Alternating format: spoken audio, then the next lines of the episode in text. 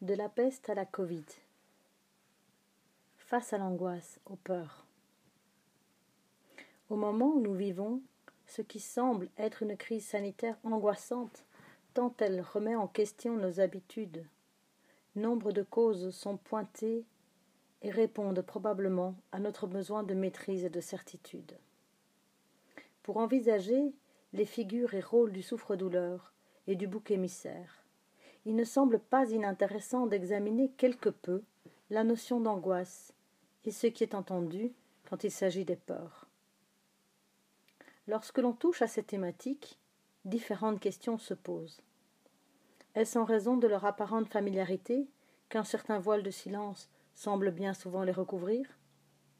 Est-ce une association persistante entre la peur et le manque de courage ou la lâcheté qui produit une informulation à propos du rôle indispensable que joue la peur pour la vie et la survie de l'homme. Entre les pôles opposés, que sont les actualisations des modèles du type Jean sans peur ou Charles le téméraire, et le principe de précaution, comment se décline l'angoisse? Au niveau individuel, il n'est pas à démontrer que lorsque l'homme redoute une menace, bien réelle ou imaginaire, il peut être pris par la crainte, la peur, l'angoisse. Au niveau collectif, ce phénomène existe aussi, dans la mesure où un groupe humain peut redouter des dangers, des plus effectifs aux plus fantasmés. Le mode de vie actuel peut, pour une part, favoriser la crainte et nourrir un climat de peur. Ainsi, il n'est pas rare d'entendre parler d'enquêtes ou d'études qui tentent de mesurer le sentiment global d'insécurité, de peur, voire d'angoisse d'une société face à des menaces plus ou moins établies qui pèseraient sur celle-ci. Mais qu'est-ce que l'angoisse et quelle est sa place dans le groupe social? Chez Kierkegaard, l'angoisse est symbole du destin humain et expression de l'inquiétude métaphysique de l'homme. Cette angoisse peut être perçue comme la rançon de notre liberté, le tribut imposé par ce monde aux innombrables possibles et leurs contradictions. Ce n'est donc pas sans raison que la psychologie et la psychanalyse se sont saisies de ce concept. L'angoisse revêt une telle charge dommageable et morbide que le psychisme humain, autant que la collectivité, dépend de processus salvateurs pour tenter de l'éluder et tendre à l'éclipser. Parmi ces mécanismes, il y a l'élaboration de multiples peurs, car, une fois identifiée et nommée, celle-ci semble moins dangereuse ou funeste que la massive angoisse. Ainsi, à travers les lieux et les époques, la culture humaine a parcellisé et décliné en images, en rites et par les symboles les grands axes de l'angoisse. Ces rites peuvent être d'inspiration religieuse ou profane. Il s'agit par exemple du carnaval ou d'Halloween.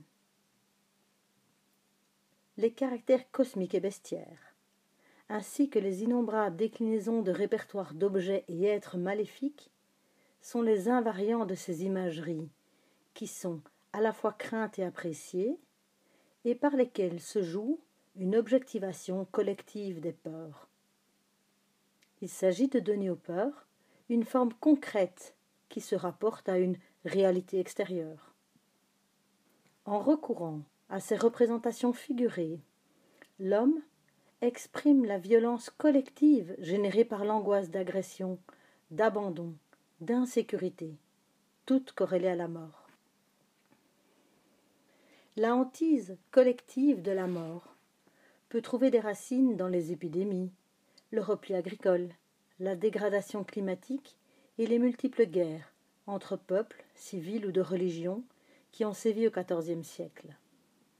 Mais, en témoigne sa présence massive dans la culture européenne, celle-ci n'a pas disparu avec les temps modernes. Et notre époque contemporaine post-moderne n'en a pas plus fini avec cette angoisse. Celle-ci, non seulement se nourrit de l'histoire qui a conduit à la conscience par la collectivité de sa fragilité, mais elle est alimentée par la perception de nouvelles formes que prend le risque plus ou moins avéré d'anéantissement. Nous ne craignons plus la peste, mais le cancer, Covid ou Ebola. Les mots disette et grange ont disparu du quotidien. Mais les OGM et le réchauffement climatique semblent avoir un caractère massif, global et irréversible qui clive la collectivité entre les tendances au déni et au catastrophisme. L'idée de peur turque ou le choc de la réforme nous paraissent bien étrangères. Pourtant, dans notre actualité, il est souvent question de crise migratoire devant entraîner une perte de nos ressources et de notre identité. Et le monde musulman a été durablement associé à l'axe du mal. Notre société est donc, tout autant que celle du passé, habitée par des peurs. Celles-ci peuvent être qualifiées d'automatiques ou de réfléchies. Les peurs automatiques sont reliées à la perception spontanée d'une collectivité. Elles sont dites permanentes lorsqu'elles découlent de l'écart entre les capacités mentales et les capacités techniques d'une société. C'est le cas de la peur de la mer, des revenants, des présages et même du réchauffement climatique. Elles sont dites cycliques si elles sont liées à des menaces qui réapparaissent régulièrement, telles l'épidémie, la famine, la perte de confort matériel, la guerre. La Covid-19 appartient aux peurs cycliques. Dans l'histoire récente, elle vient après les grippes espagnoles, asiatiques et de Hong Kong. Les peurs réfléchies, quant à elles, découlent d'une interrogation sur le malheur conduite par les directeurs de conscience de la collectivité. Les hommes d'Église ont longtemps incarné ce rôle. À présent, la place des experts, celle des médias et de multiples acteurs militants ou lobbyistes s'apparentent souvent à celle de directeurs de conscience, sans pour autant être explicites. À ces peurs ancestrales s'ajoute une certaine pression d'ultra-performance et le dictat des critères actuels de l'accomplissement. Ils interviennent dans nos représentations du vieillissement, du handicap, de la maladie et de la mort.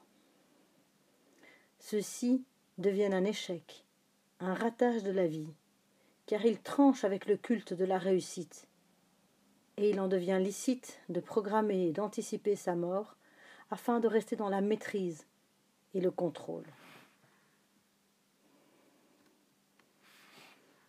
À la recherche d'un bouc émissaire. Gaston Boutoul, dans son traité de polémologie, a établi le lien entre le sentiment d'insécurité et l'agressivité. Il le nomme complexe de Damoclès. L'agressivité ne s'exerce pas à vide, et il est intéressant de questionner comment cette dynamique se décline dans le groupe social. L'angoisse se segmente en différents éléments symbolisés du mal, et s'y ajoute le fait qu'à chacune de ces nominations de mots ou d'adversaires correspondent des agents auxiliaires. Tous, figure qu'il serait possible de se saisir du mal, de le vaincre, et de répondre à notre angoisse de perte d'intégrité par leur destruction, leur bannissement ou leur mise à mort. Ainsi, nombre d'objets, d'animaux ou de personnes ont servi et servent encore de soupape aux peurs de l'humanité. Nombreux sont les souffres-douleurs, les boucs émissaires et les adjuvants du mal, qui servent de dérivatifs ou d'exutoires. Or, ces mots si banalisés recouvrent des notions certes approchantes, mais bien distinctes. Point 3. Souffre-douleur ou bouc émissaire? Par sa présence dans la littérature, et dans les faits divers relayés par la presse, Le souffre-douleur, bien que rarement nommé comme tel, est sans doute un phénomène bien connu. Il s'agit de la personne ou du groupe vers laquelle ou lequel une autre ou des autres cible cruauté et mauvais traitement. L'agressivité qui s'adresse à son encontre a pour source principale les caractéristiques du ou des agresseurs. Puisqu'il s'agit d'un mécanisme qui vise à faire endosser une peur. Dans le langage courant, il est souvent appelé bouc émissaire.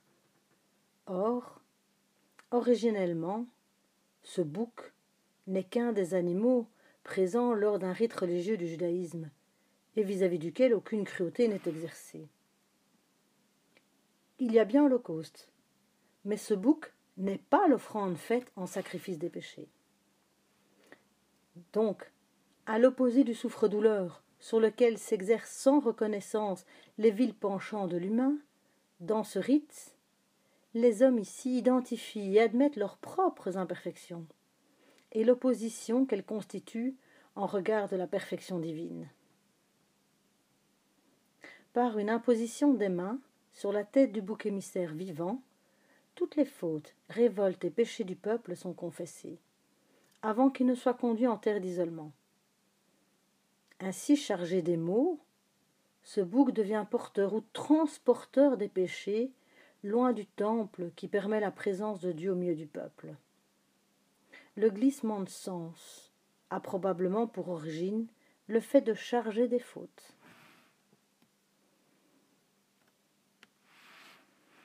Autre encore est l'adjuvant du mal, qu'il s'agisse d'une poupée, d'un bijou, d'un tableau, d'un miroir, d'une amulette.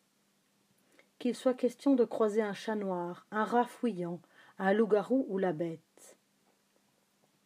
Que l'on évoque sorcière et sorcier ou l'étranger.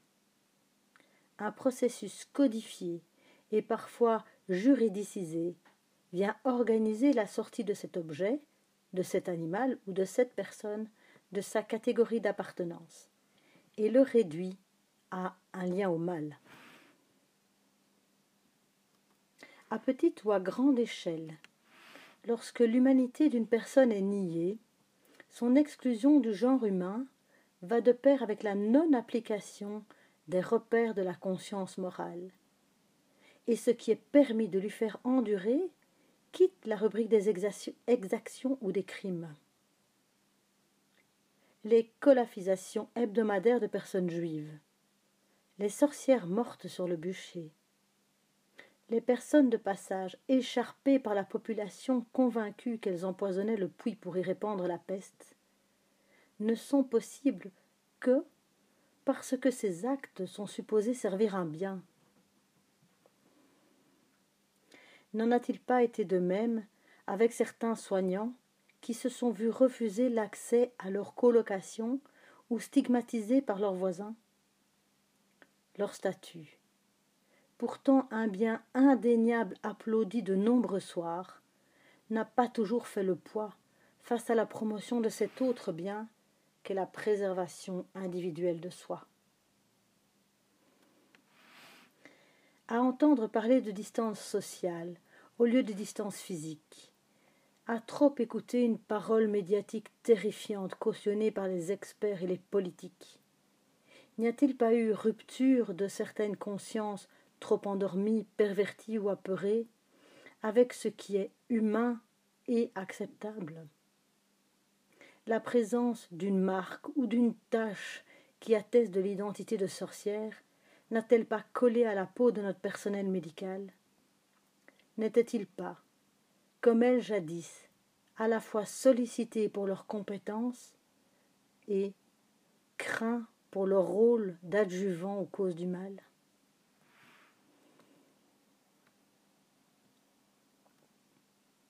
Les ressources de sens. Nous l'avons vu, nous l'avons vécu. La présence de la peur et le surgissement du risque de mort mettent automatiquement notre machine à expliquer en marche. Dans sa recherche de là ou des causes du mal, Elle se nourrit des différentes explications dont la société, les médias, la culture, les patrimoines religieux et spirituels se font les relais. Leurs apports, plus ou moins propices à la sérénité, se situent sur des plans bien distincts. Accuser les Chinois de vouloir affaiblir le monde pour mieux le conquérir, ou les promoteurs de la 5G, associés ou non à un cercle d'industriels pharmaceutiques autour d'un certain Bill Gates, de promouvoir leur business, donne l'illusion de pointer des commanditaires, mais nous laisse dépourvus et impuissants face à nos peurs. Les quelques variations thématiques que connaît ce type de discours cachent mal une uniformité de l'explication médiatique qui est nuisible à nos capacités de symbolisation. Celles-ci sont pourtant indispensables à une pensée et une réflexion qui nous mettent en capacité de bienveillance envers nous-mêmes et autrui. L'exemple marquant de la vague QAnon, qui, depuis la crise Covid, a connu un nombre record d'adhérents, pose question. Alors qu'ils soutiennent que les conspirations sont fomentées par un réseau pédophile, sataniste et cannibale qui a investi les plus hautes sphères du pouvoir et qu'ils changent de conspiration selon les thématiques du moment, ils sont crus, leurs thèses sont reçues. Le mécanisme qui pousse à les croire repose sur plusieurs facteurs qui se résument en quelques mots facilité et peu à penser.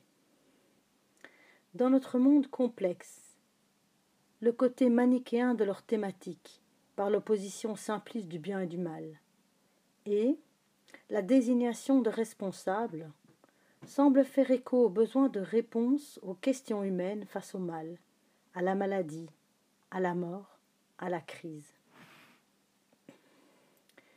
De tels agissements ne sont pas nouveaux, et les caractéristiques données aux instigateurs de complots sont proches, voire identiques, à celles qui ont été attribuées en 1144, 1171, 1179, 1250, 1255 ou encore 1485 à l'encontre de communautés juives face à un ou des décès tragiques ou inexpliqués.